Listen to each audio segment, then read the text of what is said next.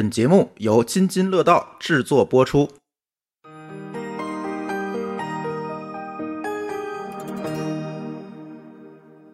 各位听友，大家好啊！久违的的品质生活，好久没录了。这期跟大家聊聊擦地机器人儿。今天我们一起录音的呢，有几位同学。第一位同学是刚被擦地机器人儿坑了的舒淇，大家好，我是舒淇。我还以为是说我呢。对，还有一位也被擦地机器人坑了的土老师。对，我是来自《生活漫游指南》的半只土豆。啊对我在，打广告的呢，谁允许你了？没说不行。还有一位理性工科男彪哥。大家好，我是路过的彪哥。为什么今天录这节目？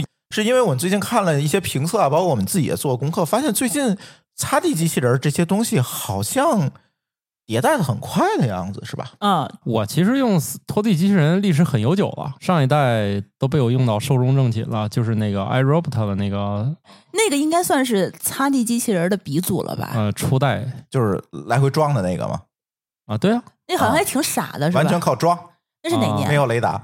那都可多年了。跟他当时买的还有个 iRobot 一个扫地机器人，叫什么八六幺是吧？那玩意儿一开机，猫都吓跑了都。关键是它八六幺的行动那个轨迹你根本控制不了，因为它是靠撞出来的，它是用一种号称你不能理解的算法。一般不能理解就是没算法呗。可能大智若愚吧。他说是有算法，反正我没看出来。就是正常来说，你碰碰车，它比碰碰车看起来更傻一点儿，因为碰碰车它就一直碰下去了。但是这个有算法的呢，它转一会儿，它上面有个小蓝灯在那儿亮，表示我这会儿正在找路。哦，所以可能它的那个脑子可能属于金鱼系列，就是人工智障。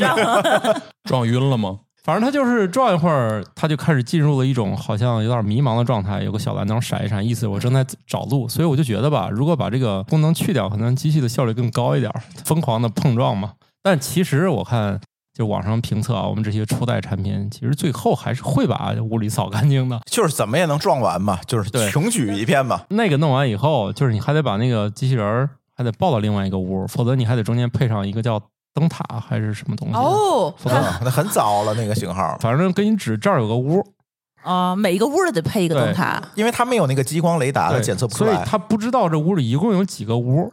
他万一今天不想干了，啊，他就一会儿就回去了。他每天跟每天干的活儿都量都不一样大，，对就是这个屋你不能确定他到底来了没 没有建模的那个过程啊？没有装，不进去。对他没有，不是魔法学院的扫地机，他装不进去。所以那个其实属于人工把它困在一个屋里，扫完人拎出来放另外一个屋，再困住再扫，然后另外一个屋开始拖地。对，所以我就这样都几乎用到这二位寿终正寝。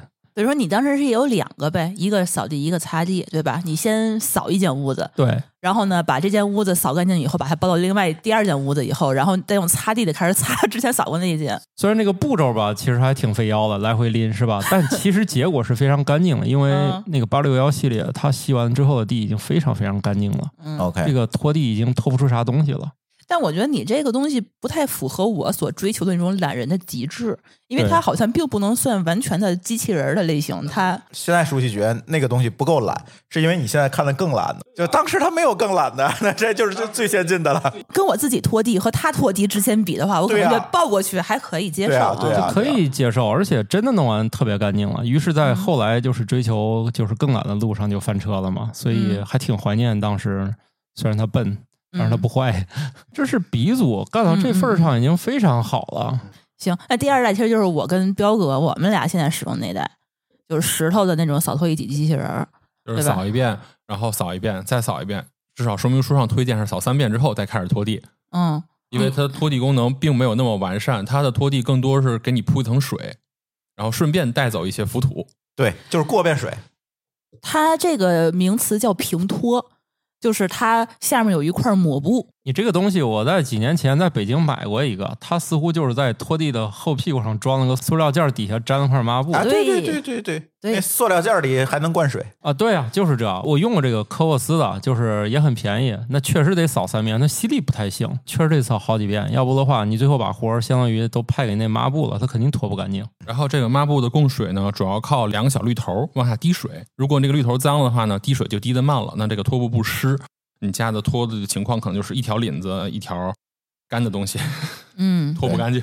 嗯，而且我们家那还拖了没有几次吧，它那个出水的那个就有点问题。对，它就是一脏了就不能让人用了。它是脏了吗？我觉得它也不脏，因为那抹布我还一直不停的换啊，是那个呃头儿，就是刚才彪哥说出水那个头啊，那个头儿我也换过，就是他把那个除了水箱以外，其他的那个涉及到所有拖地功能的零部件，我觉得我都换过一遍了。还是不好使。它漏水的那个地方，它就是不漏水。他后来就是我买这个的时候，我还专门问了当时小米儿的产品经理，他一开始跟我说，你就买个一代，只扫地的就行。因为我为什么喜欢这个东西呢？是因为我们家有两只猫，嗯然后它每天大量的脱毛，可能还打架，所以说它这个只要过一晚上你不怎么扫也不怎么拖的话，那个满地上就全是毛毛和灰尘。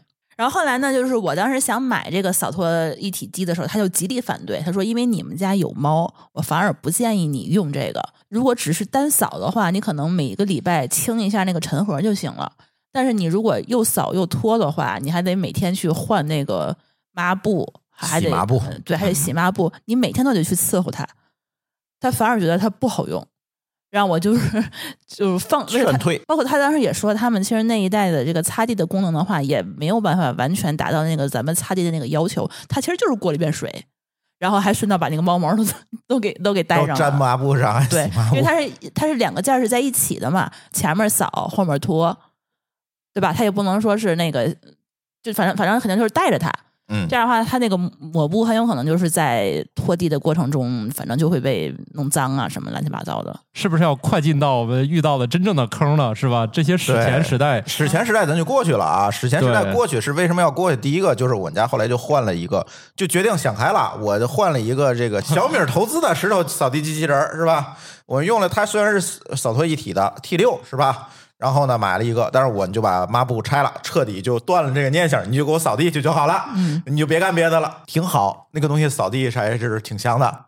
但是后来就想了，这个事儿呢，还是要想想擦地的这个问题啊，毕竟这个我懒，嗯，哎，懒是一方面，再有一个呢，你确实如果人擦的话，你保证不了每天都擦，这个事儿其实是蛮难的。你这个天天这个有氧运动，对吧？你就受不了，所以就弄个擦的吧，擦的，然后舒淇就开始各种选了，嗯对吧？嗯嗯哎，你们啥时候买的？没有先听过我的遭遇，还哎，是说挺早的。我们买的这个云鲸应该是它的第一代勾第一高一，勾一哦勾一那一代的话，应该是我们刚刚搬到现在这个装修完的房子以后，它才上市。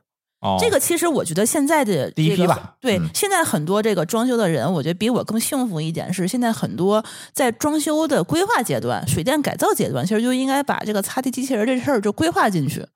但是我当年装修的时候，其实也没有多久，一九嗯年装修的时候，互联网上面还没有一个非常完善的可以自动上下水的机器人，所以我们当时厕所里其实并没有预留这种东西。呃但是那个时候，云鲸的一代出现的时候，让我觉得双眼大亮的那种感觉。就它真正做到那个拖地是可用的，对它之前的石头的那个痛点，是因为它是平拖嘛，它完全就是你根本就没有压力，地面上稍微有一些干的一些污渍的话是擦不掉的。但是云鲸的那个当时是双抹布就是，两个轴儿哎，对对对，它是靠自己机身的重力往下压。然后呢，它还有一个这个这个个旋转的那个效果，这么多年用下来，真的是觉得它擦其实还挺干净的。当时云鲸应该是先出现的这么一个东西，算是他们家一个创新吧。反正我是没有看到第一个做到了能把那个水桶搁进去，自己连扫带拖的，而且还能洗抹布。哦对，是呃，对对对，它主要是它自己清洗抹布，你只要把那污水倒掉就行了。就哦这个东西的话，加上它可以把地面擦得很干净，我是当时觉得，哎，还挺厉害。当时我是第一波预售吧，它当时预售时间还挺长的，嗯，然后它价格还特别贵，当时我是四五千买的，然后用了这么长时间以后没毛病，几乎是没有毛病，现在是得有两三年了吧。然后其实还挺好的。那你这个很幸运呀、但是它有几个问题。第一个问题呢，就是它首先要做一遍建模，这个建模会花时间，而且它建完模，这个模就固定了。比如说有一房间，当时你关上门没建，对不起，这辈子它也进不去，除非你重新建模。这是云鲸最大的一个问题你。要这么说，我发现是哈，我那个次卧之前是没建模的，对他现在每次他都不扫，对也不擦，对，就是这个问题。那这不是任何一个机器都是这样的吗？不，是啊，石头的扫地机器人就不是啊，他下次会发现一个新会发现一个新房间给画进去重新再去去看一但是遍。每次路径都每次重新规划的，哦，这么神奇，我对对这个产品还是不够了解。你撞太多了。石头的那个机器人，其实它那个地图的建模应该是他们的一个优势吧。它会根据上一次的建模，它会先规划，嗯啊、大概的水量啊和那个时间。而且石头的可以随时修正建模，它的激光觉得哪儿不对劲儿了，它自己就啊把建重新修正，了。对对对对啊对但是云鲸不行，而且云鲸建模的时候还必须把那个擦地的组件拆了，换成它那个扫地的组件。哦，对那个对对，云鲸的钩一是也能扫地哦，但是我没有把它当扫地机器人用，因为我觉得那个 T 六还挺好的。我呃，是这样，它云鲸它第一代有一个问题，就是说它呃扫地模块和擦地模块是分着的，呃不能同时用。对，它是你先得扫地，把那个扫地模块啪装上以后，然后你先扫，扫完了把它抠下来，再把那个擦地模块手动啪放上去，啊然后它再擦。所以你家云鲸是这两个不是同时进行的，这就发展到后来，我们觉得有点痛苦是什么呢？就是扫地跟擦地并不是同时在进行，因为扫地的话，我就用我那个不怎么好用的石头先扫一遍，然后呢，扫完了以后觉得哦可以差不多了，然后再用云鲸再去擦一遍。你看等等党还是赢了，嗯我就一步到了。就是别你被伤害的事儿，一会儿咱们再说。对，就是 就那个再说，但是我就一步就等到了，嗯除了不能上下水之外，全都不用管了。对，所以它这个云鲸的第一代虽然说是我觉得很耳目一新吧，但是我觉得还是使用频率不如我想象这么高。嗯是因为我自己总是老忘了自己再去换水，然后再去给它把它再洗一遍啊因为需要你动手。啊！对，所以每次都要珠峰做嘛，对，每次都是我干。对 实在受不了来人了，今天就突然擦一遍地，就这种。对，而且我觉得就是云鲸这个擦地的功能，刚才跟那个石头来比，肯定是要好得多，而且它对这个使用需求的满足也没有这么大的问题。其实它甚至比那个石头还不容易被卡住。啊，对啊，对，所以他做的这一块还是挺好，但是唯一的问题就是刚才书记说的这个，你得换水，嗯嗯，对吧？而且它扫拖不是在一块儿，所以导致它就变成了一个拖地机器人。但是我觉得作为一个初代的一个改良性的一个产品，嗯，它在我心目中是呃已经七八十分了。差不多吧。呃，因为嗯其实如果是像是一般人的话，需要一个全能型的扫拖一体，嗯，就这么一个东西要去用，我觉得它可能也就是刚刚及格。对但鉴于咱们家之前是有一个扫地机器人，只用它的擦地功能的话，我觉得还可以。但有一个问题就是说，咱们家其实没有地毯，啊，对，有很多我见到他们那个网上测评说有地毯的那个东西的话，挺傻的，它没有办法识别，它会直接骑上去。所以我们家现在地毯都是让我收起来了。这个你要想用这些自动化的东西，你肯定要家里包括那些家具腿儿的高度嗯，啊，沙发买之前量它的那个底儿的高度。对对，你打算用这些东西之前，这都要考虑到的。这不是家具的问题，是你想到没有嗯啊？特别讨厌就是那个缝不高不低，它正好进不去。对，我觉得是之前咱们很多人装修的时候没有这个意识，就觉得这个东西我不是必需品，我可能也不一定会用，所以他买东西的时候他没有考虑这个擦地机器人和扫地机器人的高度和你的家具的匹配程度但它会有个问题，就是这个机器现在朝着越来越高发展。啊。就是你看以前加充电座它也没多高，后来出现自动集尘袋儿之后，它突然就变高了。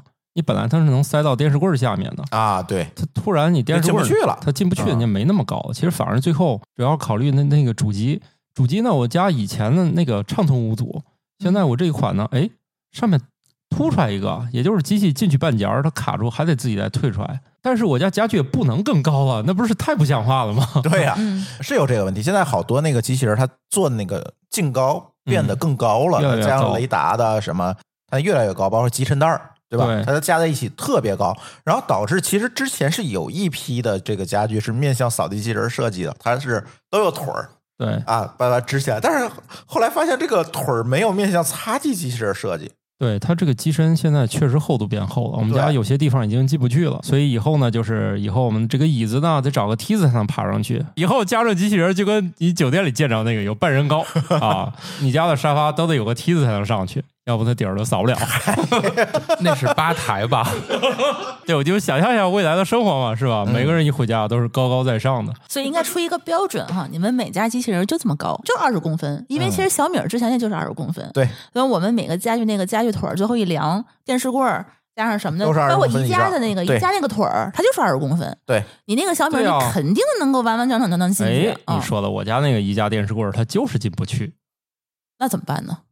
就呃不进了换呗。换腿儿。进去半截儿，他发现不对，又退出来了。而且他那个高度，他就是到那儿，他他被顶上那个一个小凸起给卡住了。他觉得自己能进，他没哦算头顶那点儿。嗯，也有点傻，也是。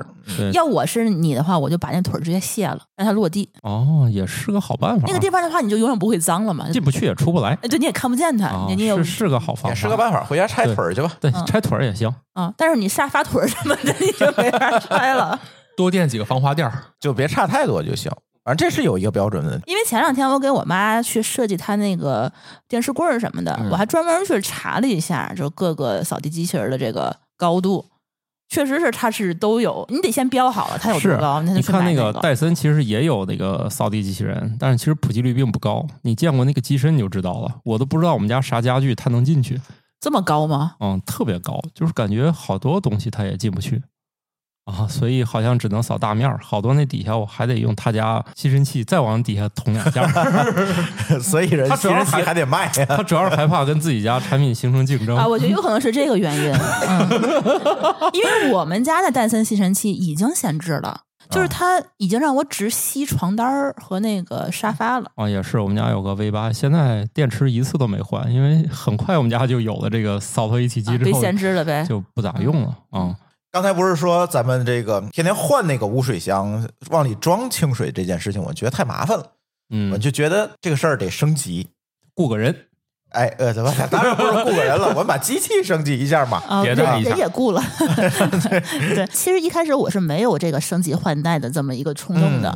因为毕竟那个勾一还挺贵的。勾一当时买四五千呢，你想想，我觉得还能用。哎然后呢，我不能用的地方呢，我就靠保洁来帮我去弄。保洁两个礼拜来一次，一百多块钱三个小时，我觉得把我们家整整所有都弄干净了，对还能接受的。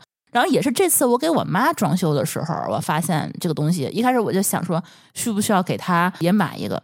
她毕竟不舍得花钱请保洁。然后他们家一开始装修的时候，我看了一下，没有特别合适的地方放它，我就没有想这事儿。嗯、装修完了以后想了想，说还是感觉得没有条件也要创造条件，把这个东西给买了。然后我就请我们家那个设计的装修的他们的那些人帮我去看了一下，好像确实哪儿都不行，哪儿也放不了。橱柜啊、柜门啊，包括厅哪儿改造什么的，它都没有办法实现自动上下水。这个我觉得就是挺遗憾的一件事儿。那就怎么说呢？那就我们家要不考虑换一个可以自动上下水的，把我现在这个勾一给我妈，好家伙，最后还是便宜自己了你得看谁掏钱呀，对吧？啊！行，对呀。他毕竟我掏了两台的钱嘛，对吧？对呀、啊这个我用个现代版的，这也还好嘛。嗯但我是觉得，其实按理说啊，老年人其实更需要一个稍微高端一点的，对，自动上下水省自己换那种，包括是可以就是扫拖一体的，嗯，就是它可以不用去更换模块儿，然后稍微智能一点，然后你可以一键把整间屋子都处理掉的那种。毕竟水箱还是挺沉的。对，然后你还得把它拎起来，还得还得去倒它，还得弯腰什么的。我觉得老年人也不太方便。我一开始我换完这个之后，跟周围很多人都说这玩意儿太牛逼了，嗯，这个可以给老年人安排一下。大家都准备花钱的时候，嗯我这儿出 bug，、然后大家说幸亏一脚刹车，要对不后果不堪设想。而且你要知道，我用了这么多的云鲸以后，我跟好多人安利过云鲸对，所以这也是录这期节目的主要目的啊，我我要撤回这次的这个推荐，对云鲸的推荐，撤回对云鲸的所有推荐啊。而。且最过分的是，为什么我后来又想买 G 三？是因为今年的前两个月吧，我忘了是什么时候的，可能开春的时候，云鲸升级了一次服务。他前两年从来没有理过我，我觉得这个公司就不一定卖的很好，因为这个东西很贵嘛。嗯，然后他那个好多测评也也还出了一些其他的竞品，我是觉得云鲸稍微有一点点活的可能有点艰难，我就没再关注他。然后今年他升级了一次服务是什么？他筹建了天津的线下的服务团队，突然要给我上门保养。我说姐，你在家吗？咱们去给你做一个深度保养。我说有多深度？需要多长时间？他说需要一个半小时。我说那你来吧，免费的吗？他说免费的。然后他就到我们家来以后，把我们家那个机器能拆的全都拆了，把那个我们家那个机器那个底座那个水箱拿下来，反反复复的给给你擦，然后在那边那个拿那个剪刀把那个毛啊什么的都给你清理干净。感觉这个服务有意义吗？我们用两三年也没有这个困扰。感觉他就是让我开心，哦，它就是刷一下存在感，证明我们有这个当地的服务团队，你买这个东西可能会更放心。哦，对我觉得也是，要不这两三年我也没清理过。这清理自己也能清理嘛？也不用这它吧？件事儿的啊意义，就是有一个线下服务的话，我觉得是一个售后的感觉，就是说你能找到人了，包括他还后来加了你的微信，然后说你有什么在上面需要保养的，你就可以直接联系他。他当时走的时候还送了我两个呃扫地的那个边刷，然后还送了我一块新拖布，然后还送了我清洁液，还送了一堆赠品，我都不记得有什么了。哎，这真是麻烦！你要买我那个牌子，水箱都还没轮到它保养就坏了。就这次他升级完了以后，他说那个天津的这个团队哎，我们有团队了，反正你能联系我们了，对吧？他给我加了个啊群，然后还有两个群，一个是线下服务群，还有一个宠物也不什么群那。这还行啊，因为我我都觉得还敢让用户们在一个群里待着。对，让我觉得很他毕竟。不用买储值卡，你知道吗？哦，那嗯这个你是不是觉得他立马觉得这个东西感觉还让不是好？是证明这个产品可能没有那么多要吐槽还是有信心的，对，有吧？信心的。嗯你想了，谁没事干敢把一个就是全是 bug 的产品的用户弄一个群里，那不炸了吗？这天天的 就是，还不是一对一的吗？而且我感觉到是他因为有更多的竞品，有其他的品牌给他的压力，他要开始好好做了，对，哦，他要更深入的服务用户。哦，我明。白了，之前就是活得特别好。因为他是当时一家独大嘛，哦，对，当时其实这玩意儿只有云鲸一个，啊、哦，其他都还没弄呢。但当时所有人都问我云鲸好用吗？他想买，云鲸好用吗？他想买，那没有第二个可以跟他去竞争的竞品，几乎是没有吧。后来出现了一些什么科沃斯呀、寻觅呀一些其他的品牌。哦，云鲸对，呃云鲸后来还有一个服务，就是说你可以试用，他会给你寄一台样机到你们家，你试用几天呀？十天还是七天的？哦，还有这个业务，你就好用的话呢，你就把那样机拿走，你去下单一个新的去；不好用的话，这个东西你免费给他送回去。他这个、哦这一套也是天津的这个线下服务团队去做的，他为啥只在天津有啊？还是全因为国都有？我不知道全国都有，全国应该都有。全国都有。，对他建了，应该每个城市都建了。好家伙，这啊成本听起来不低啊！哎，你说对了，啊，他五别着急，往下听。对 我当时六幺八的时候，我的一些朋友他当时就在纠结，就是我试用了一下云鲸，我觉得不好用，我给他退了，我用的是别的。然后好像说是有一些什么水水箱漏水呀、什么的一些小问题，然后我就说我这个从来也没有出现过这个问题。我当时我还给他所有人在群里头来回不停的说，说没有问题，绝对没问题，我用了那么多年了，一点问题都没有，他还上门保养，上门给你服务。脸打肿了吧？九月份的时候，中秋节差不多，反正就那时候吧。收到了一份他们 CEO 的手写信，不是复印的。复印的手写信。嗨，挨个写写死了，好不好？那个我想，这这是销量到一个什么样的低得谷？多低呀！因啊为你想，我只在一些酒店见过有这种花样服务员或者是谁给你手写一保洁阿，姨一般对都是给你手写一个，对，手写一个，还带你名字的。我心说，那其实这一天弄不了多少回啊！你这全国一天要是卖两百台，那这 CEO 基本上也别干别的了。对，后来仔细看了一下，它确实是复印的，但它确实是两页纸，它都是自己手写下来的，它不是打出来的。当时我也没有仔细看它是什么东西，我就觉得可能也没什么用，他就是感谢我一下手。写体，不是不是，真的是手写，真是我证明不是手写体打印的，不是手写体，因为它每一个字儿写的它都不是很规范，都不一样。还有错字儿啥的。对，我还发到了我们群里头，让大家鉴定了一下，感觉不错。然后我就把这件事情就扔在边上，就没有特别看，因为我觉得这个就是个花哨的一个玩意儿。然后再过两天，就是九月十几号，九月中旬的时候，给我负责上门保养的那个小哥哥加了我的微信，通过微信联系我说：“姐，我们 G 三新品上市了，然后呢正在开始预售，大概十一之前就能预售，然后可能明天开始吧，然后大家就可以交定金。然后呢，专门有一次叫什么以旧换新的这么一个服务。我当时想说，以旧换新不都是说你得把我们那个一代拿走，给我换一个三代吗？他们家也以旧换新不的，他说把旧机器还留在你这儿，然后呢，哦你以一个就给个折扣，对，它相当于以一个非常非常便宜的价格，可以让老用户就买过一代、二代的老用户买这个第三代。它第三代跟第二代升级还挺多的，是因为它那个就是扫拖放在一起了，就是说你不用更换了。嗯，然后它还有一些什么自动抬抹布的那么一个功能，反正就是升级了好多东西。我看了一下，价格还特别便宜，它还送一个什么上下水的模块，加一块一共是五千多块钱的玩意儿吧。它可嗯能是、就是老用户应该是三千多啊，那确实便宜不少呢。你看便宜不少。啊然后我就说你这个自动上下水，它因为是送的嘛，说我不确定我们家能不能装。然然后我就给他拍一照片儿，还录了一视频。你看这个水要想装的话呢，上水可能得在地上得盘一圈过来，然后下水没问题。下水的话，正好在那个云鲸的后面有一个地漏，它直接就可以排下去。他当时看了一下说：“姐，没问题，你这能装。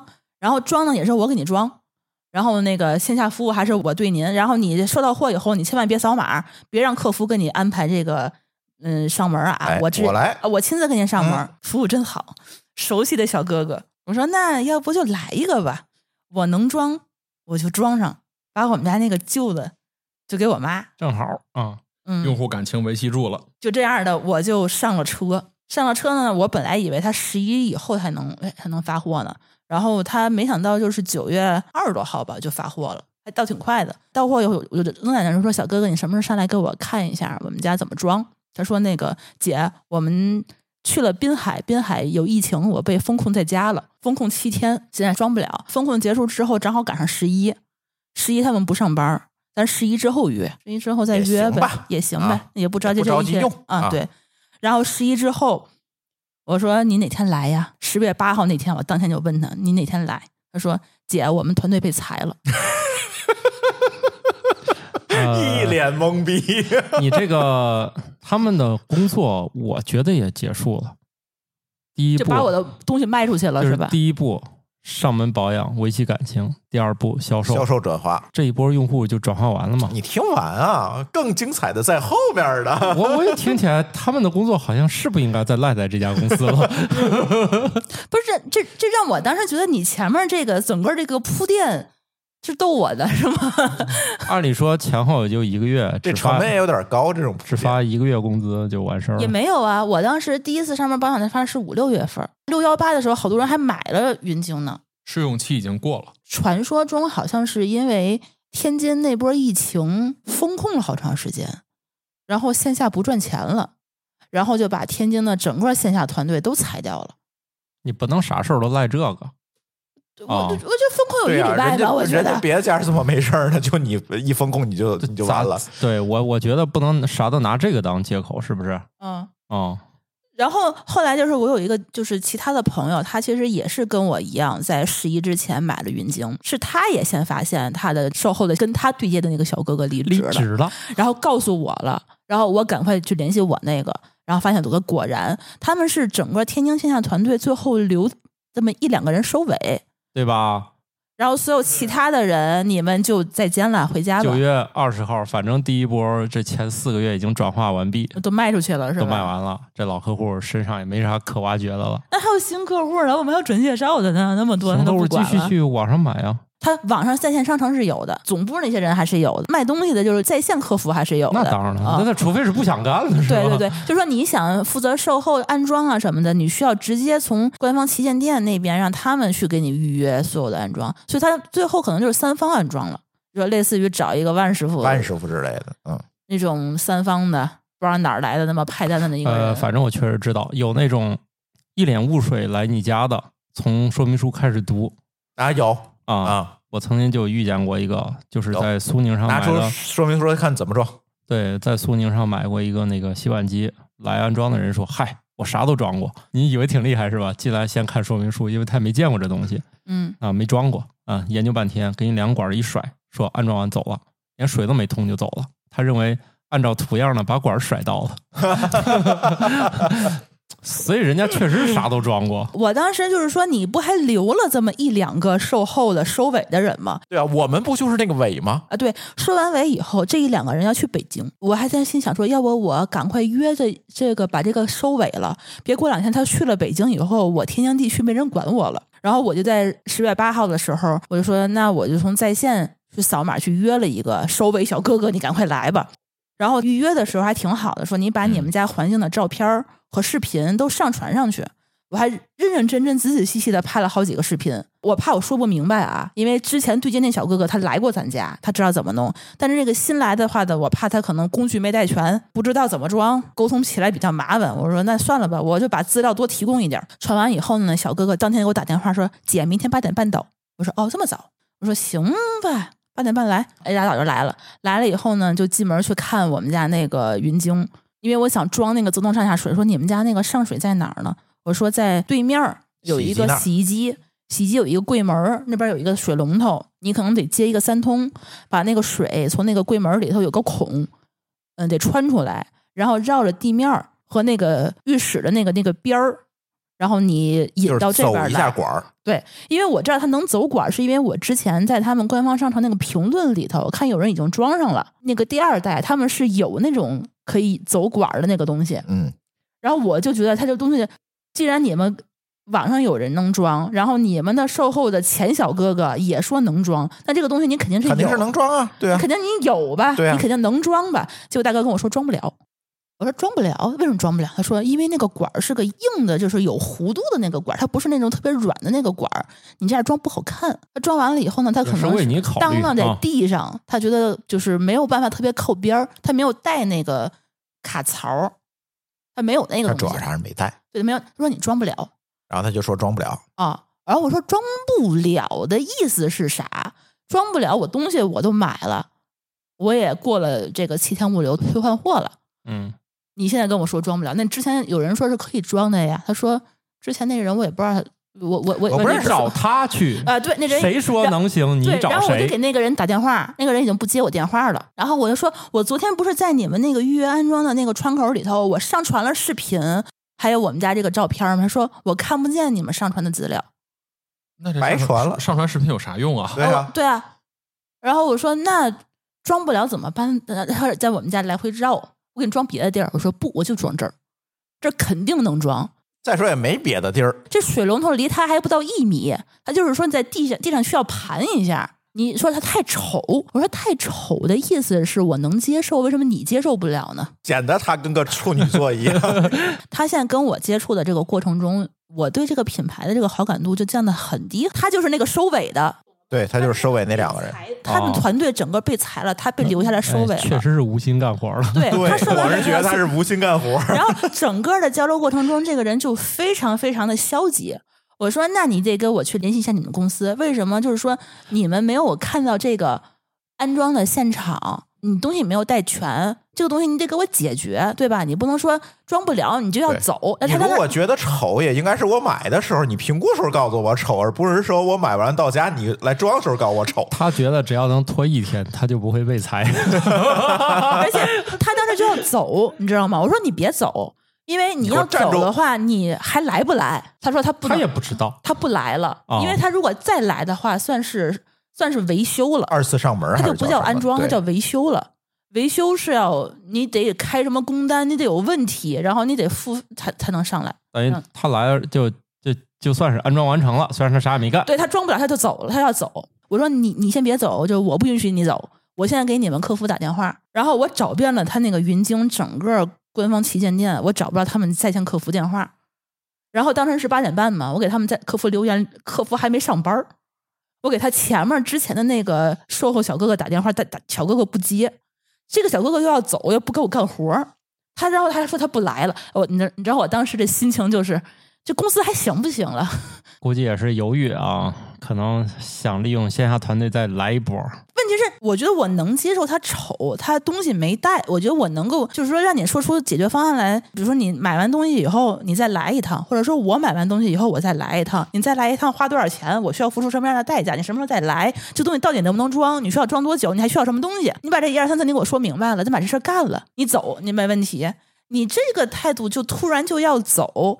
然后东西也不管了，然后说那这个东西我如果装不了的话，我不白买了吗？他说你可以退货，然后我说怎么退货？请问我已经过了七天无理由了，在线客服也不可能，我连那个申请退货退款那按钮都没有了，我都没有办法去退货退款了。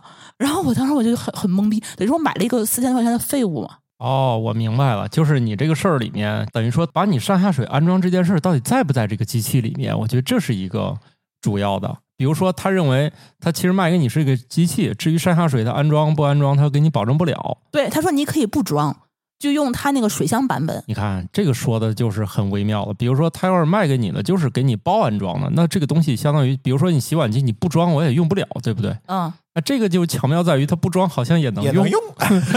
所以他感觉卖给你一个模棱两可的服务，他也没说一定给你搞定。对我等于说我花了四千块钱，我买了一个初代的水箱版本。哦，那就是买了一个跟我家一样的。关键是我有一个了，啊，这个不是不用换模块了吗？啊，对，是这个道理。但是我当时就有点上头了。我跟他说：“那个，你联系一下你们公司，就是说，如果这个东西我要退货的话，你能不能把它拿走？”他说：“我联系不上我们公司。这个 我我觉得他可跟我杠上了，你知道吗？我说你们公司的领导能不能联系上你们公司？他说我们都是三方的，我也联系不上我们公司。哎呀，其实我觉得这个品牌这个售后啊，有时候我也有点懵啊。比如说，同样一个牌子，我就直说吧，嗯，就是老板那个灶具、天然气，其实我觉得他那个整个安装就挺好。但比如说集采的这个牌子，它好像就不是这，就跟不一家公司一样。你一问就是。是这也不行，那也不行。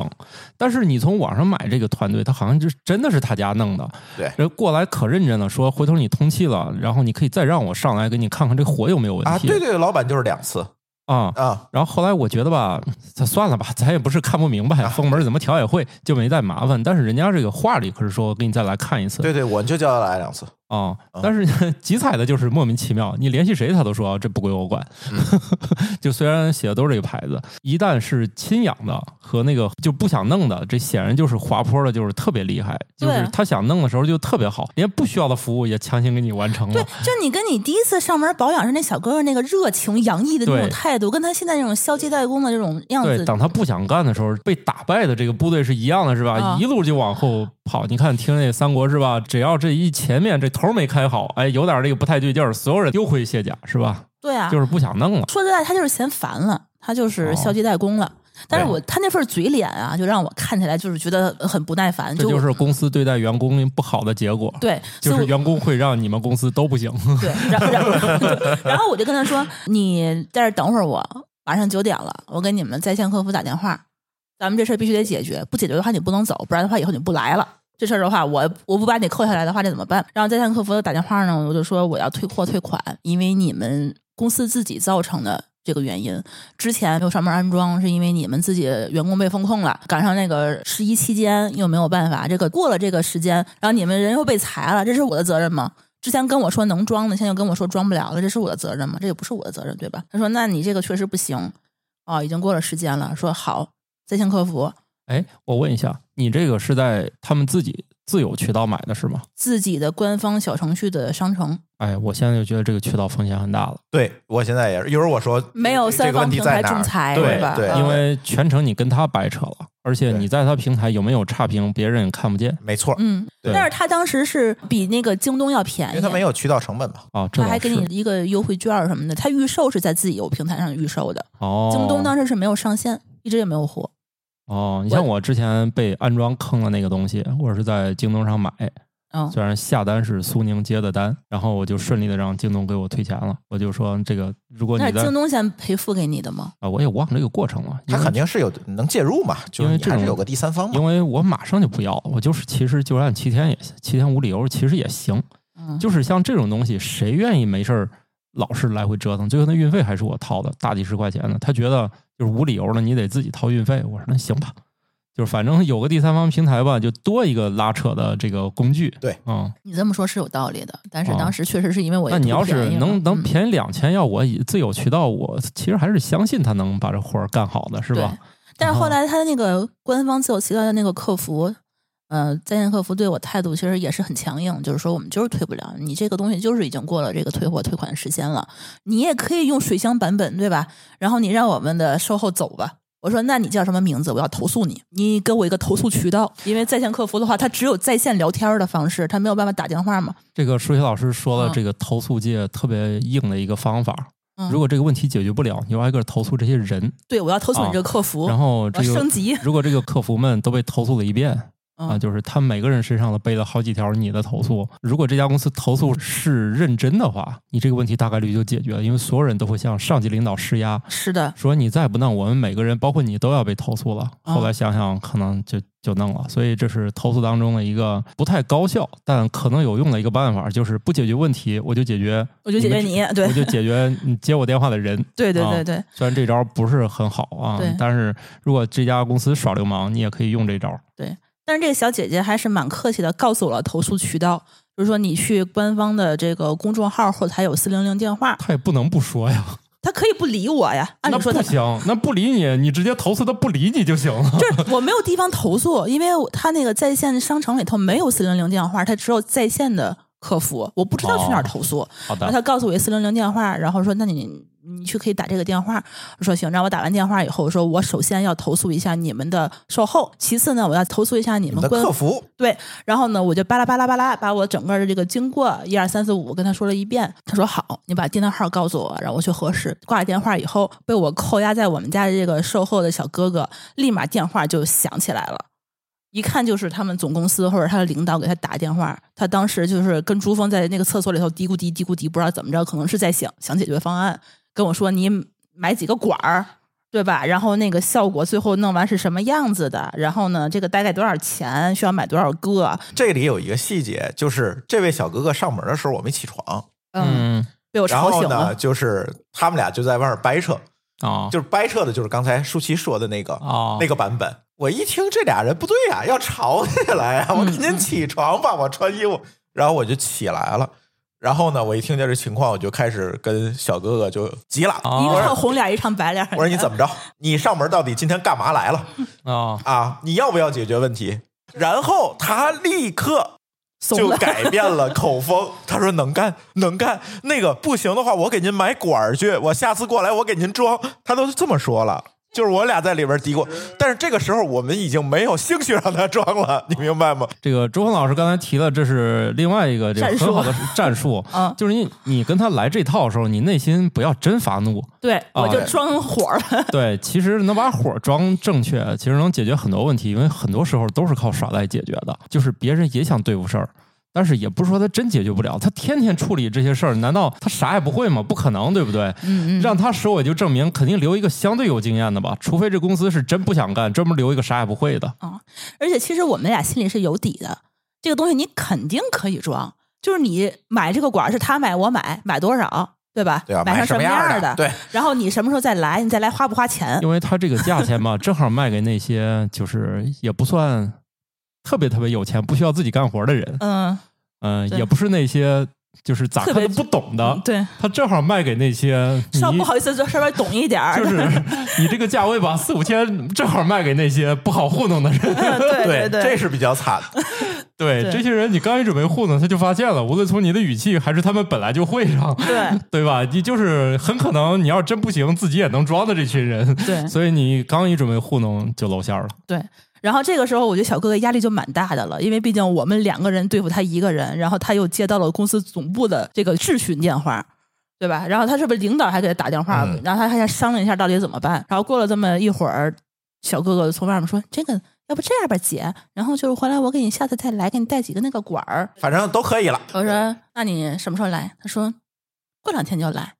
”先走再说。先走再说。你这个东西我也看过了，然后那个咱们再约。没过一个小时，公司总部又给我来电话了，他说：“我听我们那个售后说您这边要装不了是吧？然后您这个订单我们已经解决了，然后您只要让那个售后小哥哥在他那个上门的那个系统里面写明，就是说无法安装，您这个订单我就给您退货。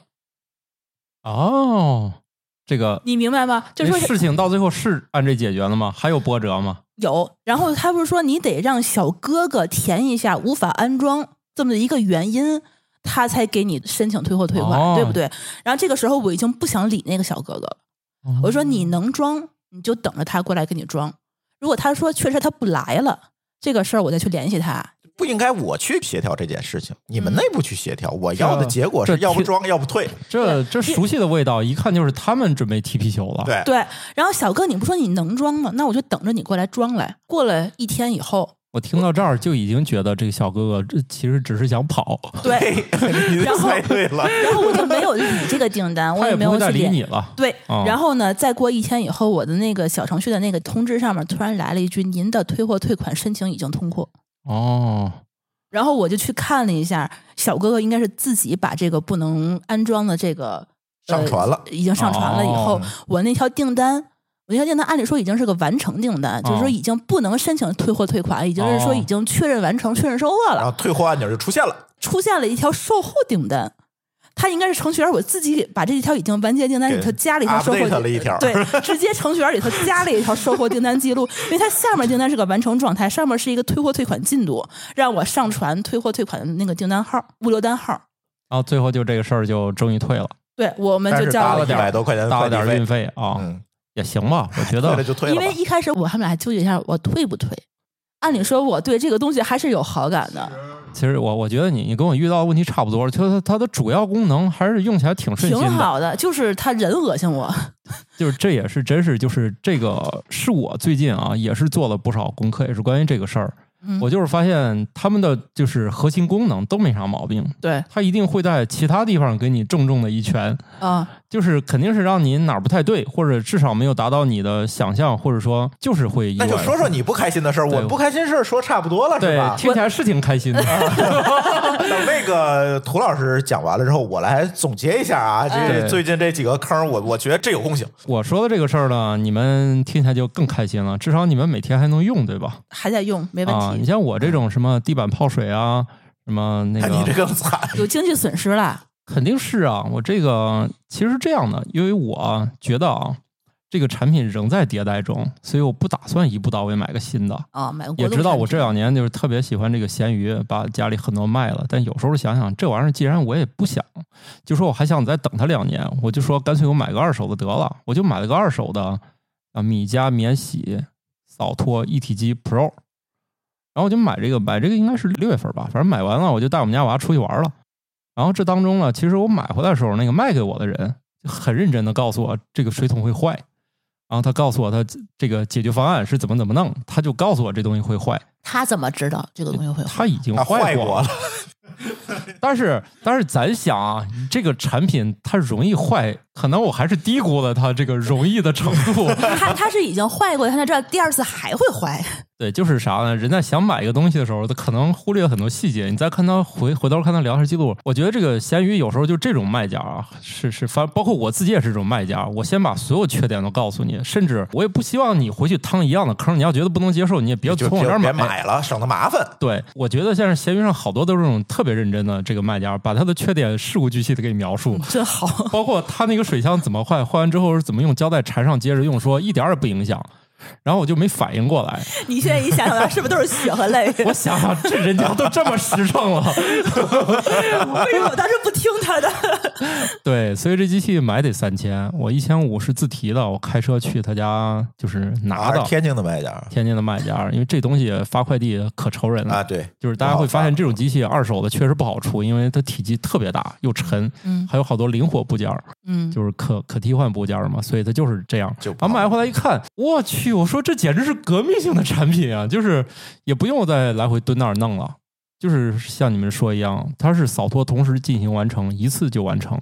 它前面吸，后面有两个是什么小米儿的是吧？对米家嘛，米吗米家的米家啊，它后面是两个会转的那个拖布，然后呢，它一次就可以完成连吸带拖，然后中间每十平方米回去自己清洗拖布，然后你只需要接清水和倒污水就完事儿了。哎，一切看起来都特别美好。我觉得吧，自动上下水，首先我们家本身就不具备这个条件，嗯，我早已死心了。我认为它离最终形态可能也不远了啊，嗯最终也不知道会折腾出啥，最多就是集尘袋儿自己再扎一扎，我倒一倒，是不是？也就这样了。我觉得这已经很好，而且那个噪音比以前我那个 iRobot 八六幺已经小很多了。其实各方面都挺好，就是凭良心说，这个产品我认为它的完成度，如果它的水箱不坏，我觉得我能用很多年了。就这个产品我接受了，它很好用。呃，我们想听你不开心的事儿。不开心的就是，反正这个产品啊，可以 一千来块钱，感觉还特 就是别说一千五了啊，我认为如果它这个毛病没有的话，它原价我可以接受的。就是这个产品本身，我认为它是很好的啊，因为我毕竟也没用过更好的了哈啊。然后呢，我遇到一个啥坑呢？就这么，你像这个机器，后来我查了，它的就是主机两年啊，它的配件保一年。然后呢，它的 bug 就出在这儿了。然后呢，一年之后我我不是就带娃出去玩了七月份，因为之前我用也好好的，我就跟我媳妇儿交代一下，我说这个怎么怎么用就完事儿了啊。有一天呢，我媳妇儿就说那个那个污水箱的卡子坏了，它那个清水箱啊，它上面有个硅胶活动部件儿，你不动那卡子其实可以用，就像前机主一样，他拿那个胶带一缠，每次只用上面的一个硅胶盖儿，你把那个打开，一个替换的一个进水口，你永远用那个也行我大。概懂了。就是我不动那个卡子了，好吧？他说那个卡子他也他那个水箱他也买俩了，他后来才研究明白，干脆胶带缠缠嘛，那个口再不碰了。它顶部有一个，一抠开一加水，反正拎回去完事儿了。那清水你可以这样用，它污水可没有这个备用口，嗯，它倒不出来了。它污水必须动那个卡子。它那个卡子是个那个硬塑料的，我也具体是哪种我分辨不出来啊，是那种硬塑料。它硬塑料跟那个箱体上只有两个很小的接点，拧两个螺丝接上了，而且它那个又特别紧，每次你抠开摁上都嘣一下。哦，那很容易坏。对呀、它就那么小两个小脆弱小节点，然后把整个机器接上。反正我就出去玩了嘛。有一天我媳妇说那个坏了，我说坏坏了吧？那我等我回去看吧。但是我大家也知道，出这个听我节目的人知道，我出去玩了一个月，然后回来我媳妇又跟我说，那就地板也泡了，因为它那个污水箱地板也坏了，拿污水泡的还是？拿污嗨，我本来没想这事儿，你今天又来一锤，就反正就七月份吧，嗯、反正就是很不爽，它就是那个就就坏了吧，啊、坏了以后我媳妇儿就强行用了一次，用了一次之后呢，那个污水就流出来了，但是也没注意，因为都是人不在家启动的，对对对对，回来的时候地板已经泡了，八月份就回来了。回来之后呢，八月七号我就给他们那个就联系，联系了就是说，那行啊，你把那水箱寄回来，我就给你再换一个。嗯像我这样的呢，我想还挺好说话，还没说让你赔地板呢。嗯就我本来也不是那个爱讹人的吧，我就觉得能完成我的诉求，很少带有赔偿性质。就是说我一般就是，如果你解决我的问题，我也不占你的便宜，因为我也承认，就是现代的产品没毛病也不可能。哎，我是一个讲多么道理，理性的消费者，对，我觉得我是讲道理，我也不讹你，对吧？就这点事儿。然后呢，他就说你寄回来，我再给你换一个就完事儿了。哎，我觉得这事儿挺简单，他也挺简单，我觉得对我也没啥要求，我就达成了。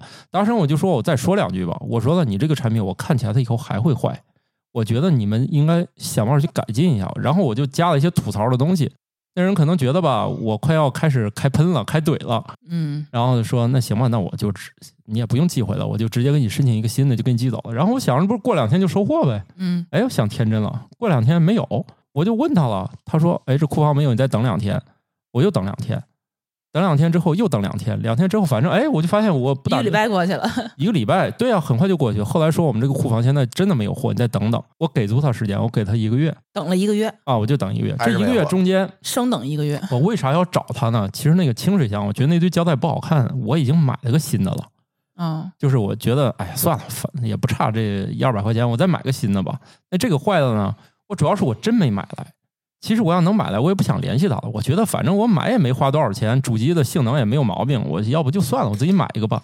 我是全网没有买到，所以我才问客服。证明他也没货。对呀、然后然后全网只有卖清水箱，没有卖污水箱的是吗污？水箱库房里没有货了。对你想想也是嘛，肯定污水箱坏的多呀，因为他坏的多都卖出去了。啊所以说，大家清水箱都是按照你的方法用，然后所有的污水箱都坏了，然后被卖坏了，。他没法修。他那个，哦我看前机主卖新的在那个卡的那个地方也涂了点胶，试图修复，但是由于他那个劲儿比较大，不是什么胶就能粘粘不住的，它粘不住粘不住。所以他才放弃。然后呢，那这真没真没有，我才找客服的。要不我愿意花点小钱就解决了。嗯，好家伙，这一个月过去我就怒了，从你这一个月就没擦地是吧？是啊，这一个月我都没咋用，这每天都很窝囊过的。后来有一天，我突然发现有人卖二手，我买了一个了。嗯买完之后，不就人就更不着急了吗？啊，就两周之后我买到了，嗯两周之后买到之后，我不就就就忘了嘛？啊，你也忘了之后没催他，他也不着急了。我也没催，他也不着急。哎，过一个月，我心说，那我这个反正还得坏，你再给我来一个备用的，你总得给我你总得解决这事儿嘛。你答应我的事，你就啊对啊得办到。哎，突然这个客服就说那没有，还给我来一套那种客服术语，什么升级专员，乱七八糟的，我也听不懂那些。我说行啊，那就弄呗。哎，还还这回给我回电话说那个是是什么就开始就没有，然后再联系人家的意思，那你去我们线下吧。我说线下咋修啊？他说你把这东西带过去。哎，我一听就知道了，还能线下修呢？我就意思，哎，我就知道准备推卸了。嗯以我这个性格吧，你准备要给我这样弄的时候，嗯我肯定就不会他会不会把你那个样机直接给你拆个污水箱给你？我就开始了呀，我就火力全开了，几乎那一段儿我每天下午六点钟打电话给他们骂一顿，特别解压，因为我的诉求一点儿也不过分。对啊，你就给我换一个新的污水箱你知道最。扯的是，他每次说我们赠送给你的污水箱，我说你有完没完？啥叫赠送给我？是你们坏了，你们小米啥时候说话跟一副那种跟那乞讨似的？是嗯我想要你这玩意儿吗？然后我就是从那以后，我就每天先一开始他调出那工单就是赠送，我就先纠正这事儿，我就不能忍，反正每天就打电话就开怼吧，怼到后来那个客服的意思就是你去线下吧，我们这儿给你搞不定。然后我说我咋去线下？你说你能送，我就把那扔了。你说我报一个空的，我咋去修？哦，还真是你没有坏的那个件儿了，没有啊，谁家里有放一个坏的东西啊？嗯当然了，我也知道这个东西要讨论，肯定人家说你是不是自己偷偷的给怎么地了？我可拍下来照片了，就是它那个机身啊，它就不是卡子坏，它也会别处坏，因为我看别人了，是整个水箱裂开了。嗯嗯，它那个东西我也不知道是偷工减料还是咋了，它那个水箱很多脆弱的部件和主体的部件儿，按理说都很厚了啊，就是主体那一部分全有各种裂，啊，就还是用料问题。它就是产生了很多裂，也就是说一会儿得让彪哥好好讲讲。嗯，对，得也就是说问题，就算它不是那个卡子，我都怀疑这水箱有一天我可能刚提起来，它整个可能就裂了。因为有一个人，我看网上有一个哥们儿跟我买同样机器，也是某百万大 V，也是，然后小米就直接说你这是人为的，不给弄。那我说是这玩意儿，我我要是买回家供着，我确实不会坏，肯定是人为啊。我这水箱每天开开关关还提，那不是人为是啥？按你这解释，那那可那都是人为的，那都是人为的。嗯你这个机器我买回来，我可不敢用啊！我一用都是人为的，对啊是不是？那可是那东西都是我用坏的 啊，当然也可能是放坏的啊。然后就这个拉拉扯扯这么久，最后是吧？有一天在贵公司还接了个电话，嗯，然后朱子还替我骂卷了一顿。让他也卷一顿。就每天他们呢没别的事儿，就是六点钟左右呢，被我或者朱老师啊两个人来回卷 主要他当时说那个话，就说你去小米商城挑个礼物，啊。最后那个啊，对最后最后最后那个是因为这个事儿嘛，对啊，最后这个事儿我就差点疯了都。他说意思这事儿我解决不了，我还给他说了，我说呢现在网上有卖的，你买完之后呢，你拿回你们公司报销，这事儿不也行吗？啊，当然了，可能我想当然了，各公司有自己的制度，但是我说人家商城都有卖的了，二百八十九吧，你买完你让他给你开发票，你给他报了，这不就完了？你管他是第几方的库存，你给我不就行了吗？是吧？这个问题我都替他解决了。我也没说你去新机器给我抠一个给我，那看来是真没有。那新机器它不生产了吗？它还卖呀、现在还能买啊那那。还能买的话，你买所以它全没有备件儿，就是你买这个新机，你必须就必须买一整机。你必须买一整机，它 真没有备件儿，我就不能理解它为什么没有备件儿。就是你你这个明知道自己爱坏是吧？我去网上一搜，还真有人也就坏了。你去那个什么值得买上搜，很多人都踩坑了，都是水箱坏，然后水箱坏可能正正经渠道还买不到。你都去那种曲里拐弯的那种什么店，二百八十九，或者是去闲鱼上去买个二手的，嗯，我都熬到连新的都能买到了，嗯他还没有。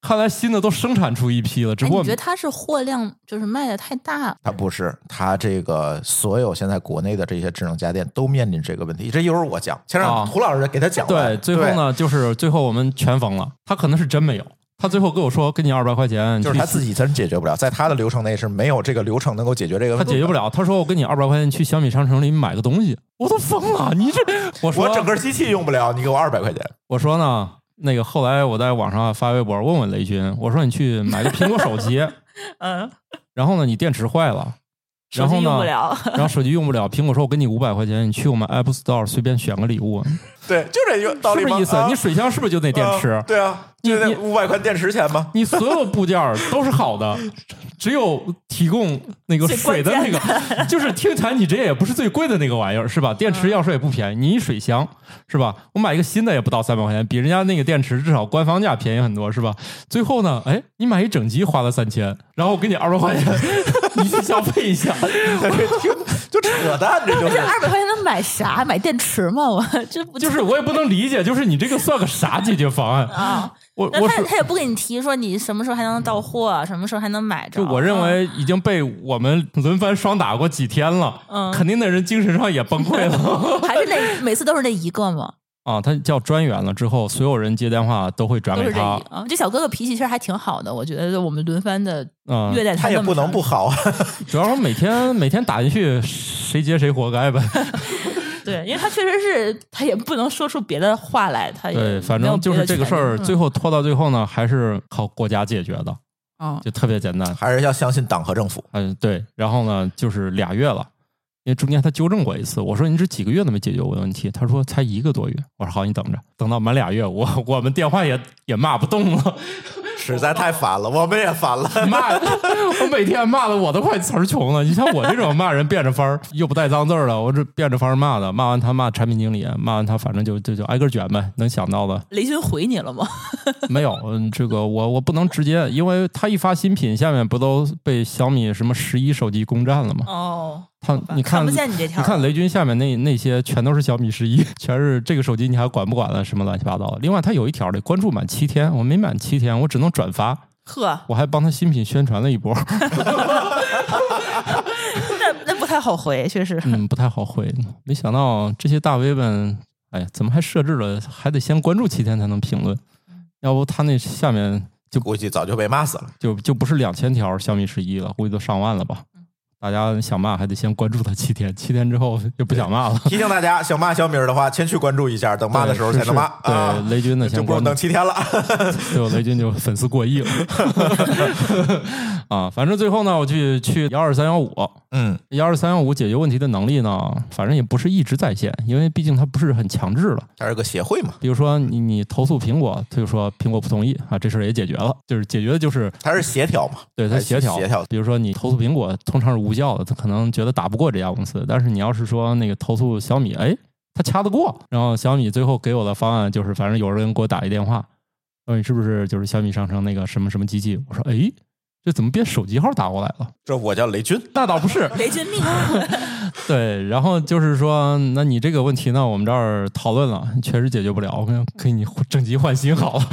然后我都懵了，我就感觉这个就是，其实我不想要它整机，就是我觉得折腾，因为啥？我没有那个外包装箱呢。对，你还得退给他。他说你得先你运费还得你掏运费不用我，啊，他上就是他全弄了，他叫了顺丰过来，顺丰过来也挠头，因为这种玩意儿没法包装，他没法包装，最后他说先放你这儿吧，我转一圈，我路上我想想 就是小米给他下了个单，他就来收货了，就是反正也经常来上门嘛，也比较熟。他说：“哎，不 是你让我想想吧，这玩意儿咋寄？”然后他就又走了，走了中午又来了，我看他拎了三个箱，他说我准备三个箱喝一个箱，把你这个弄走，反正 反正是寄走了啊、寄走以后呢，其实效率还很快，第二天他今天收，他第二天不就到了吗？第二天很近嘛第。二天好像，然后再晚一天，他那个新的就发出来了，然后又过一天，新的就收到了，一共就四天。没多给你发几个水箱，嗯、没有。你现在还敢用吗？但是我跟他说了，我说呢，这个水箱那个坏的我已经给扔了，所以啊把，好的也给寄回去了。好的当然扣下了。哦，那还行。我自己花钱买的，这不能还给他呀。对对对，要不然的啊话就少一水箱。对我这这个家里现在还多一个呢，毕竟我是从闲鱼花了一百多块钱买了一个二手的，二手的反正轻微也有点问题了。就是你看这个东西啊，它的寿命，就是你也就这几次。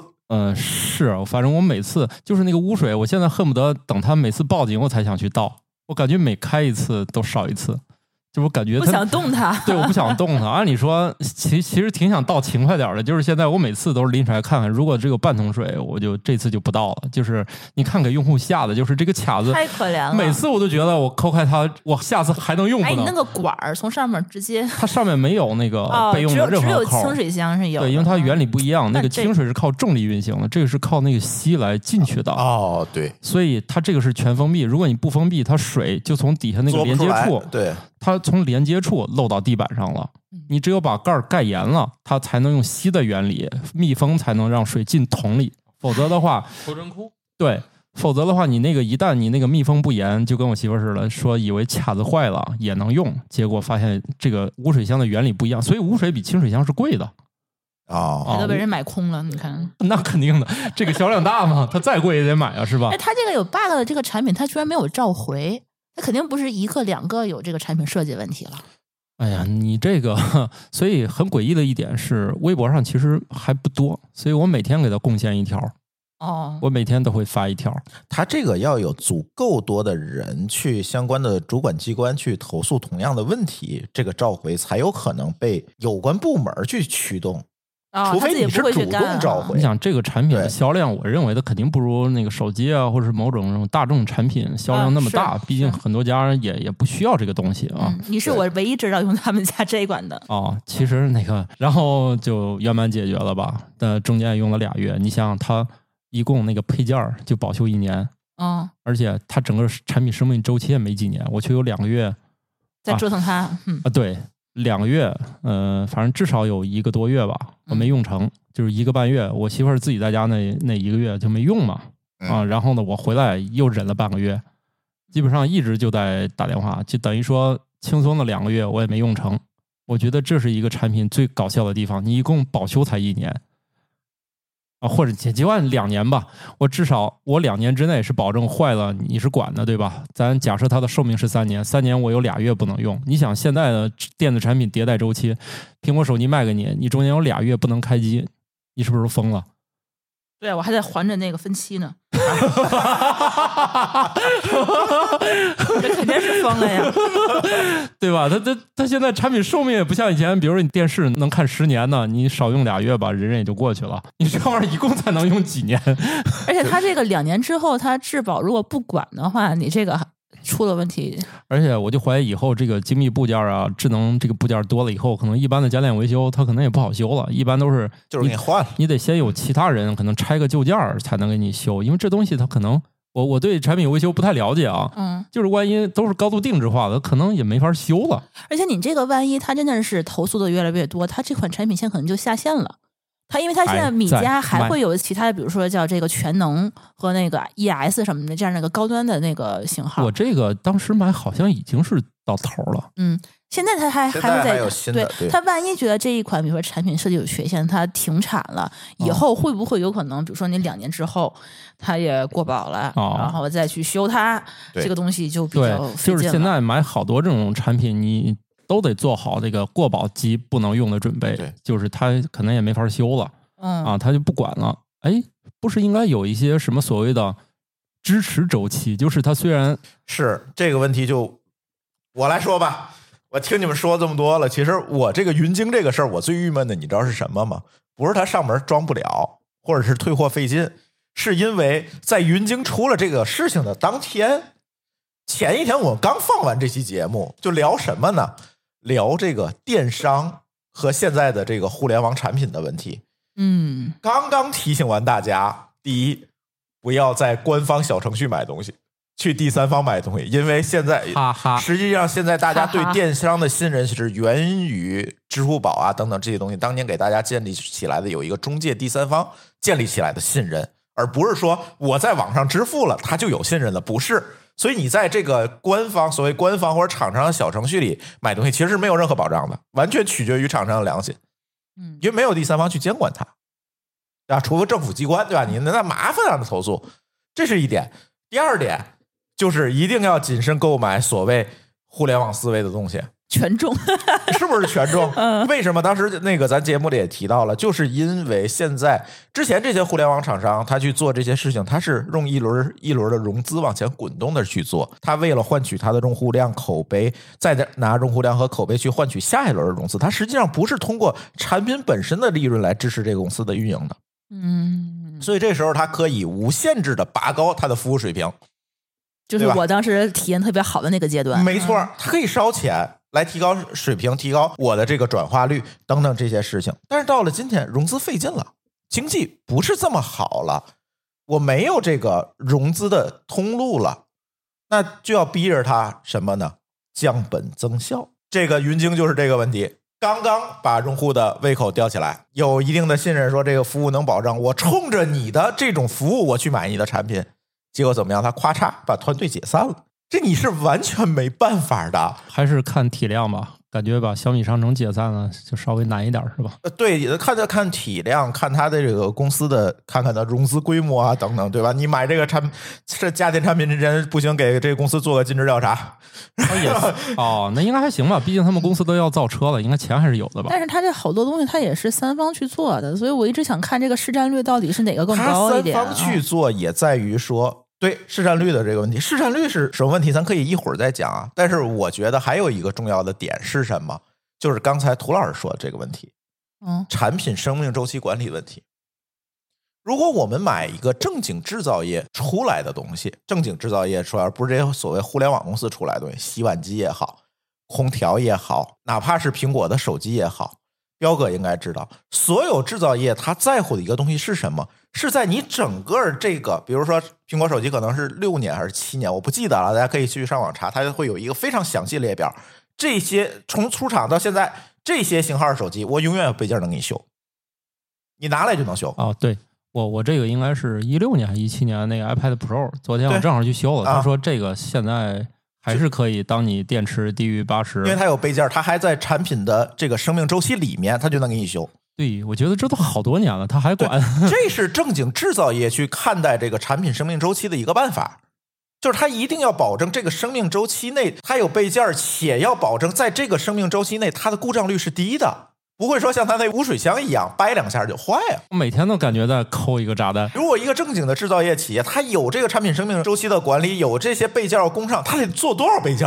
而且我觉得他们是不是很多备件它是可以复用的？对，它在设计的时候一定要复用成这一个备件，我尽可能多用几代，这样我备件的库存就会降低嘛嗯，，SKU 就会降低嘛。说实话，这也很奇怪，因为我知道它其实是那个 Dreamy W 十。嗯，我我其实想尝试买这个水箱，但是那种就是卖家告诉我，这两者其实不通用。他说你别这么买，虽然它俩理论上一样，但是水箱还不一样，完全是代工关系。就是互联网厂商他干的是什么呢？干的是快速迭代。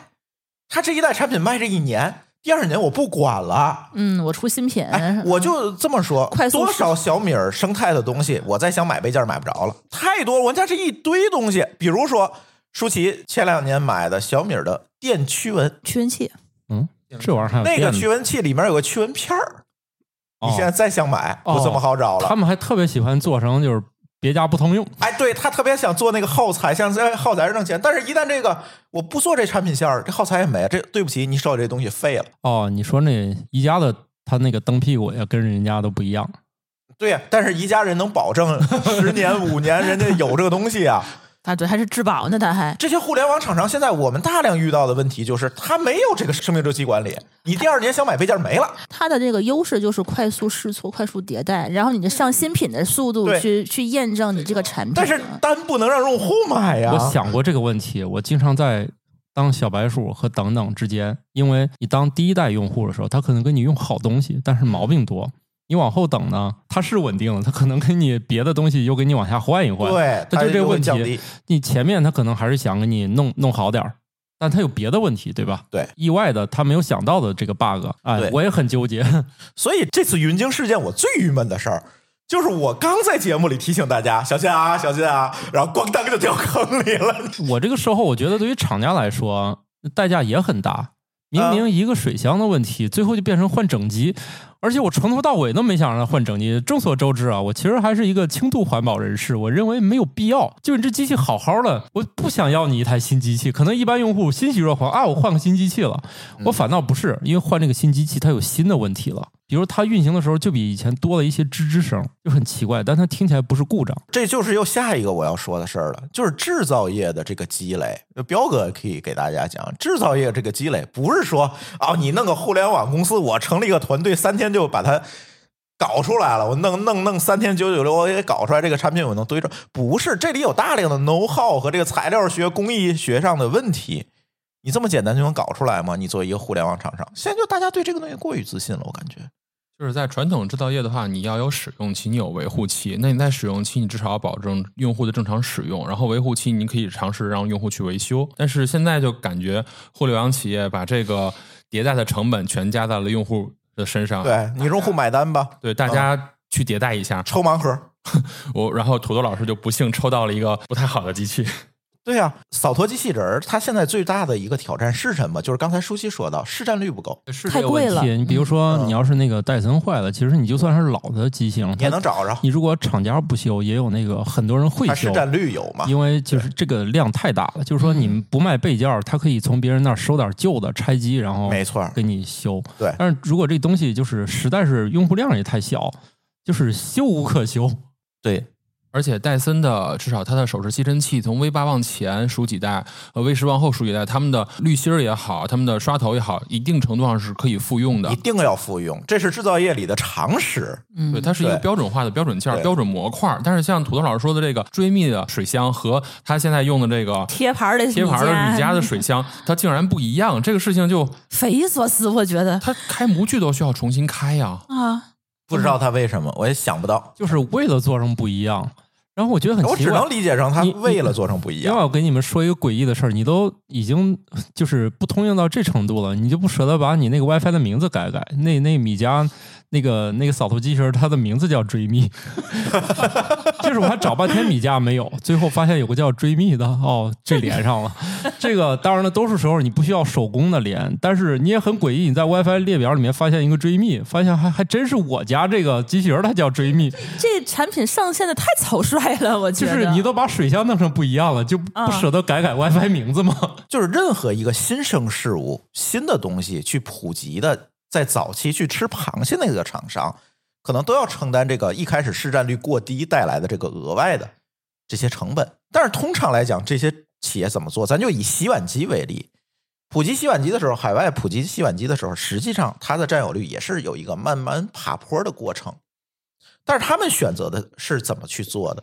是把洗碗机的这个耐用性部件做的尽可能的好，让它的这个使用周期尽可能的延长，而不是在这个普及的过程中市占率低，同时我要搞来了大量的这种售后的问题，那这个公司是没有办法正常维系下去的，除非你是砸钱用融资去堆，那可以。要不焦头烂额。所以在早期你会发现很多的设备，家电设备在早期它的质量都是非常好的。我现在能在市场上见到连续运行二十多年、三十年的电冰箱都有，哎，它不会坏。我觉得我云鲸第一代质量也还不错啦。对，它这那个是正常思啊路，这是正常。但是现在很多企业它不这么干，而且我觉得那个质量控制点就比较奇怪，嗯，比如说它的核心功能不好用，也就算了，我承认你这个东西它就是这个发展水平就到这儿了。嗯，但问题是你这东西还挺好用的，你你坏的莫名其妙。就是我觉得这你怎么非要在这种就是阴沟里翻船？就是你要说你算法不好，到处碰，吸不干净，拖不干净，就是一个积累的问题。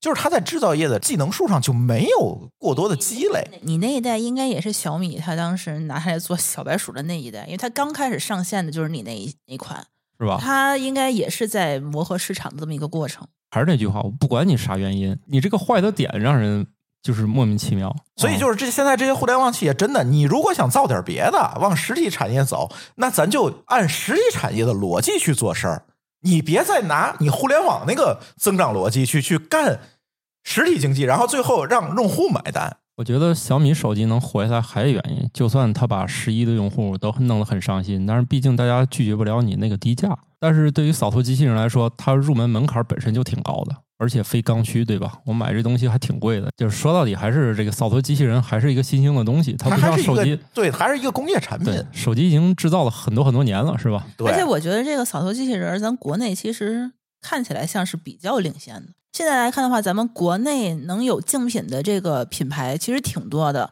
就现在这个云鲸出完事儿之后，我想找一些竞品，其实也说什么科沃斯呀、追觅呀、呃石头啊，其实都有很多。包括其实海外能够看到类似的竞品其实不多。是不多。对，啊主要集中在中国了。对，现在很多在国外的朋友都一看说云鲸勾三上线了，他问我能不能给他寄过去，这相当于大家都很羡慕国内的这对对对，个。能能买到这种产品比较厉害它是。有创新的，对这个我们不能否认。但是关键是你创新，咱要做的扎实一点，不就不要拿用户当小白鼠，唉，不能让用户承担这个而且。它这个是在很早期的这么一个阶段，其实没有两年，一一两年吧，这也就一两年。然后大家竞争又很惨烈就卷嘛，啊，就很卷，就好像就这事儿你没办法。这种产品，我觉得啊，我一开始想就是它从诞生到它成熟，不得有个三五年，就感觉两年。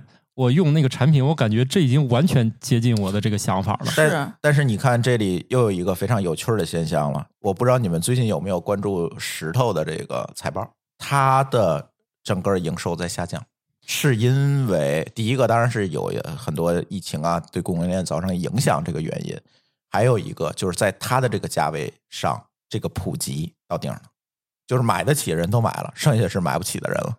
哦，但是你如果想再降成本，你从哪儿降？水箱，服务团队对，我觉得服务它肯定会打折扣，它肯定要在其他的地方去做降本增效。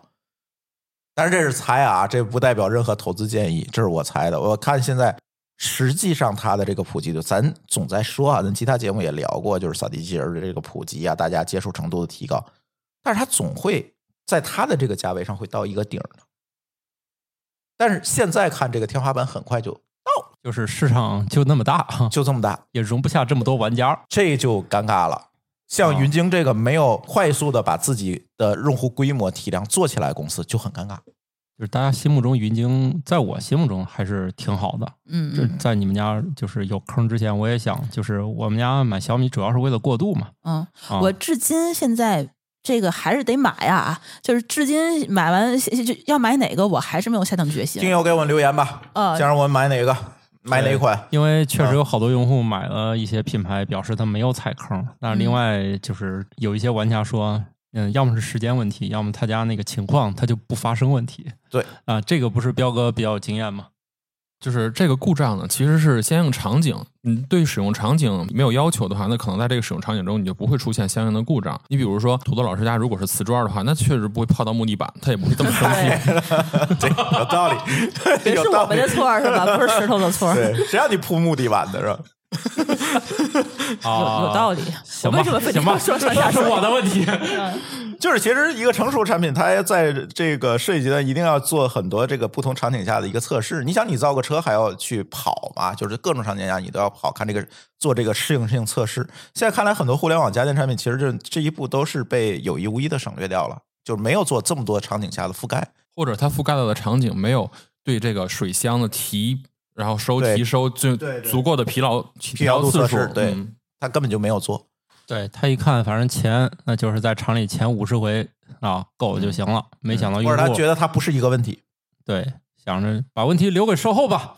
对，但但但是这个件事就是需要大量的积累才可以啊。我觉得小米儿它的一贯套路不就是先收一个贴牌儿的，然后去验证这个市场到底有多少规模，觉得市场起来，他自己再做一个这自己的，对，这就是他自己的一贯一贯的套路也许他啊第二代开始就没有这样的问题，也是有可能的，自己去做供应链，自己去做把关。小米儿在之前还出过一个更离谱的事情，我都我觉得你们可能都忘了，啥？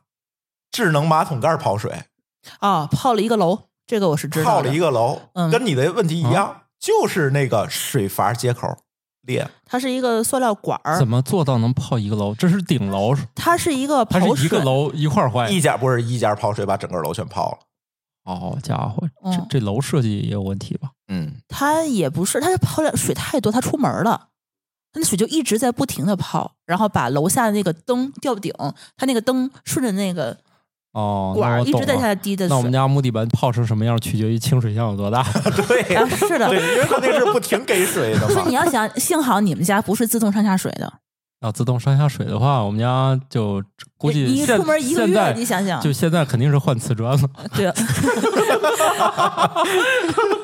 最后那个好像是小米儿整个把他们这个都赔了赔了。而且他那个不是偶发事件，是很多人都反馈那个阀有问题嗯，后来就整个的做了一遍，是召回还是更换我忘了。那我回去找找。这种事儿是出过的，给我爸妈买的是啥牌子？我回去所以我查再也没有现在新的没有问题了，新的应该它是已经解决这个问题了。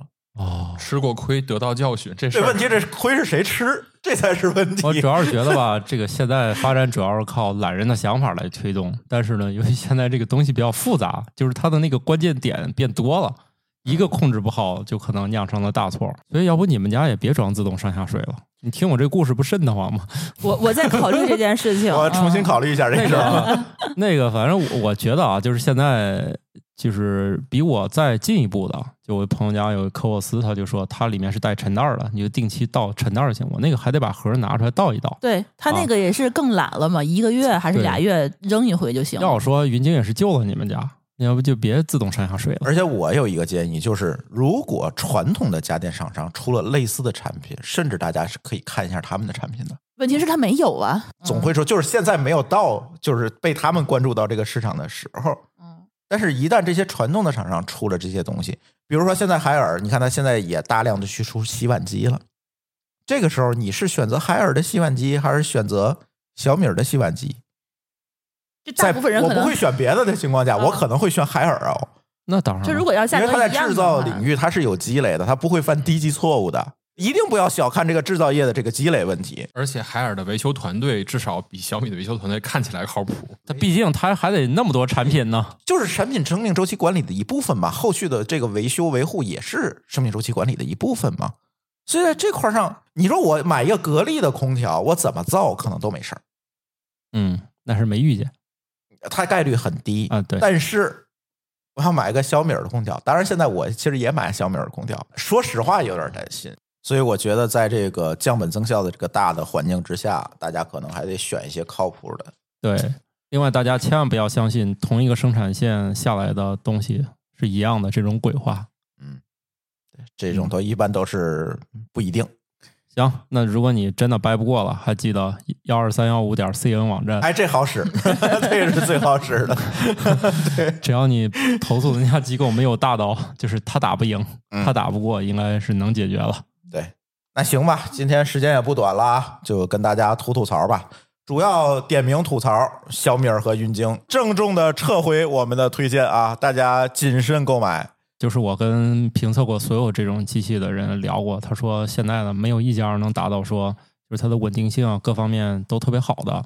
嗯就是大家如果需要呢，其实可以买。你像我，我也没有放弃手上这个产品，嗯，我真觉得还挺好用的。除了它的问题以外，谨慎，我只能说谨慎，不是说不让大家买了啊。对对，哎比如说不用买，因为它确实我觉得，如先给你们家的地板换成瓷砖再买。嗨，这倒也不用啊，毕竟它也能泡你家楼。行吧，那我们这期节目就跟大家聊到这里，感谢大家收听，我们下期节目再见，拜拜。好拜拜拜。感谢您收听本期节目。本期播客节目由津津乐道制作播出。你也可以在我们的官网 d a o 点 f m 找到我们的更多内容作品。如果您喜欢我们的节目，欢迎在微信、微博、朋友圈等社交媒体转发分享。您的分享对我们而言十分重要。如果您希望与我们互动，可以关注我们的微信公众号“津津乐道播客”，天津的津，欢乐的乐，道路的道。在关注后按提示操作即可加入我们的听友社群。